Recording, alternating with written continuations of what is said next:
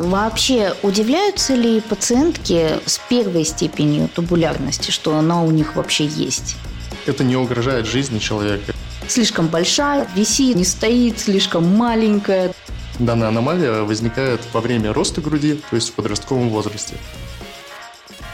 Всем привет, это подкаст «Клиника семейная». Сегодня у нас в студии наш пластический хирург Молотков Никита Сергеевич. Здравствуйте. Здравствуйте. А что, Никита, мы сегодня хотели с вами обсудить такую интересную и необычную вещь, как табулярная грудь что это такое, как она исправляется и возможно ли исправить ее вообще в принципе? Ну, во-первых, давайте начнем с того, что такое тубулярная грудь, потому что, наверное, многие об этом не знают. Тубулярность груди, туберозис – это труба, то есть грудь, в кавычках, трубочкой. В некоторых источниках пишут, что это как бы аномалия развития молочной железы, когда грудь как бы не раскрывается в своем полноценном объеме и зажата полностью за ореолой. То есть, грубо говоря, она не раскрывается в стороны, а растет только вперед, направленной в сторону ореолы, тем самым растягивая кожу ареолярной области, растягивая саму ореолу и, соответственно, получается такая вытянутая тубулярная деформация груди. Ну, говорят, что это достаточно распространенная анатомическая особенность. Там в среднем встречается у 20 женщин из тысячи. На вашей практике достаточно ли часто к вам обращаются с такой проблемой? Если говорить вообще о классификации, тут с этого стоит начать, потому что многие даже не знают то, что у них есть та или иная степень тубулярности. Если идти прям по классификации тубулярности, то к первой степени тубулярности относится грудь, когда она не раскрывается в полном объеме в своем внутреннем внутреннем нижнем квадранте молочной железы, то есть снизу к внутри, то есть около грудины. Грудь не раскрыта, как будто бы немного скошена. Грудь, она выглядит совершенно нормально. Ореола не растянута, может быть, может быть растянута, но чаще всего нет. И, в принципе, и объем груди в этом случае нормальным, и она не вытянута трубочкой, как все вот думают. В этом случае таких девушек достаточное количество, очень часто они приходят, и как бы достаточно легко это все корректируется. Есть также табулярность второй степени. В этом случае не раскрыт весь весь нижний полюс молочной железы, и грудь сформирована как бы в области верхнего полюса и вытянутые ореолы. Вытянутые, растянутые. Чаще всего такая грудь, она еще и птозирована. Вот, она как бы переваливается через свою складку вот это вот не раскрывшейся груди. В этом случае коррекция уже достаточно тяжелая, и об этом, я думаю, мы поговорим чуть попозже. И так называемая вот эта вот тубулярная грудь третьей степени, как раз вытянутая трубочкой, а настоящая тубулярность, которую показывают там пластические хирурги в своих инстаграмах, смотрите, вот она, что было и что, какую красоту мы сделали. Вот она, истинная тубулярность, грудь трубочкой. Это когда грудь не раскрыта в полном объеме ни в верхнем полюсе и не в нижнем полюсе. То есть полностью вся ткань молочной железы концентрирована за ореолой. И когда она растет, данная аномалия возникает во время роста груди, то есть в подростковом возрасте, переходном возрасте. Так как в этот момент формируется психологическое состояние девушки, это чаще всего приводит к психосексуальным нарушениям. То есть им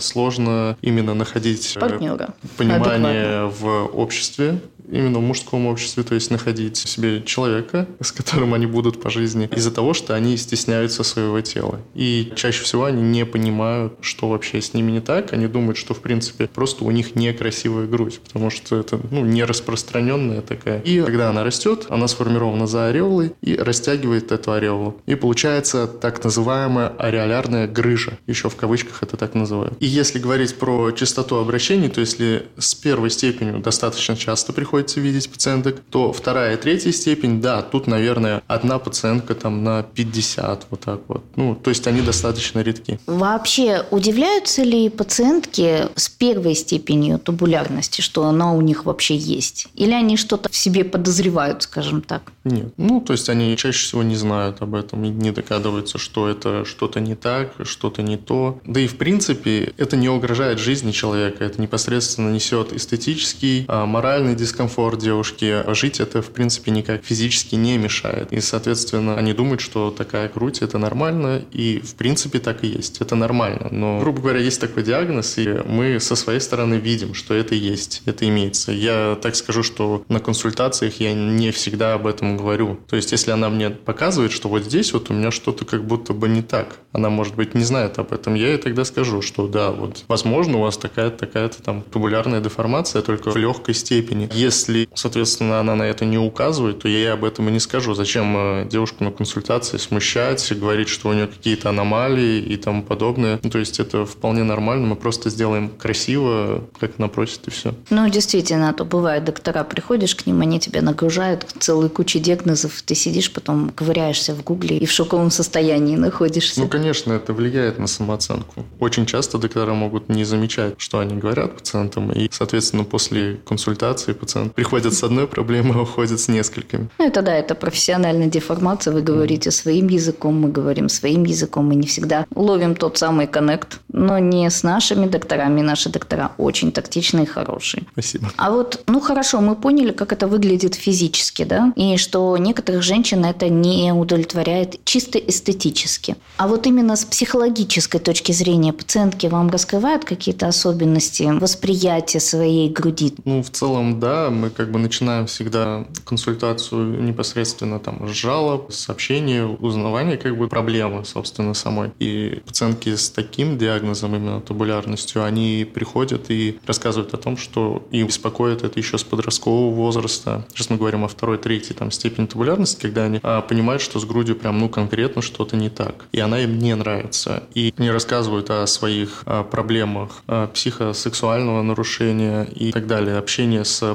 противоположным полом из-за того, что они стесняются своего тела. И, в принципе, это очень сильно мешает им жить. Чаще всего, если девушки узнают о том, что это можно скорректировать, это молодые девушки, которые там приходят, ну, там, начиная с 18 лет на операцию уже, чтобы сделать коррекцию. Но некоторые при этом живут, э, бывает, всю жизнь с этим, а даже рожают детей и приходят уже после беременности родов и, и узнают об этом только после. То есть э, они не знают то, что у них есть табулярность, э, просто как бы считают, что у них такая грудь. На самом деле про табулярность для меня это было открытие. То есть до того, как я не углубилась в пластическую хирургию, я вообще не подозревала о такой особенности некоторых представительниц женского пола. Потому что, ну, серьезно, то есть я подростковый период и далее общалась достаточно с большим количеством женщин. У нас обычно как? Слишком большая, висит, не стоит, слишком маленькая, да, там, я не знаю, соски какие-то не такие, но про табулярную грудь я прям вообще вообще ничего не слышала. То есть я об этом узнала только от вас. И на самом деле я рада, что я узнала о такой вещи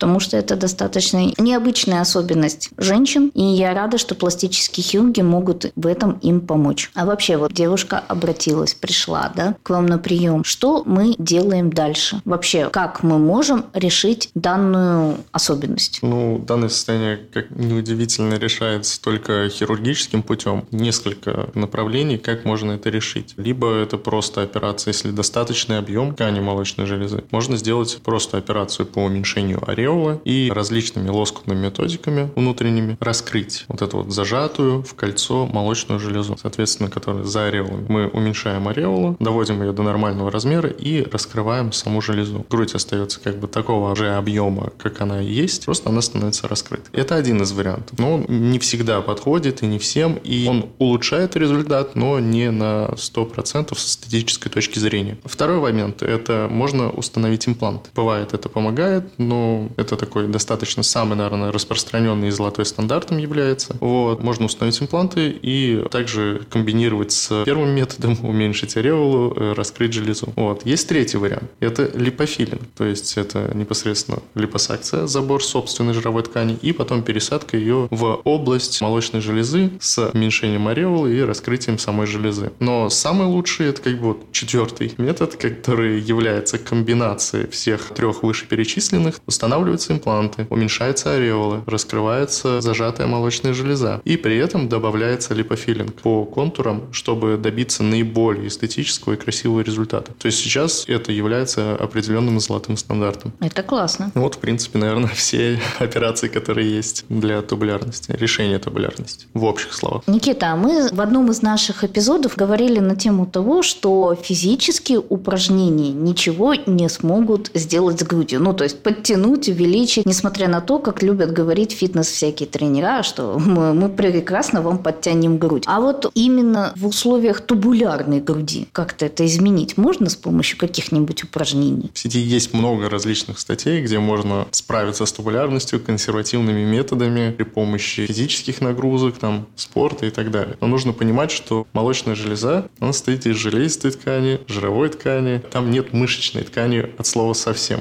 А физические нагрузки направлены на мышечную ткань. То есть даже если мы будем заниматься спортом, раскачивать те же самые большие грудные мышцы, это как с птозом груди. Некоторые считают, что можно справиться с птозом груди при помощи физических нагрузок. Да, тут будет тонус больших грудных мышц улучшаться, они будут увеличиваться, и они будут за собой как бы подтягивать грудь, но немного. С каким-то маленьким птозом, да, можно так решить. То же самое думают и про табулярность, что можно разрешить табулярность при помощи физических нагрузок на большие грудные мышцы, но вообще, в принципе, на грудные мышцы. Сразу скажу, что это не поможет, и ту констрикцию молочной железы, которая есть, это не разрешит. То есть э, нужно понимать, что она зажата над мышцами, непосредственно ткань молочной железы, и никак это не решить консервативными методами. Ну что, Никита, спасибо большое, что вы пришли, что мы записали такой интересный подкаст на тему тубулярной груди, потому что это очень интересная тема, которую хотели осветить. Скажите, пожалуйста, как девушке с тубулярной грудью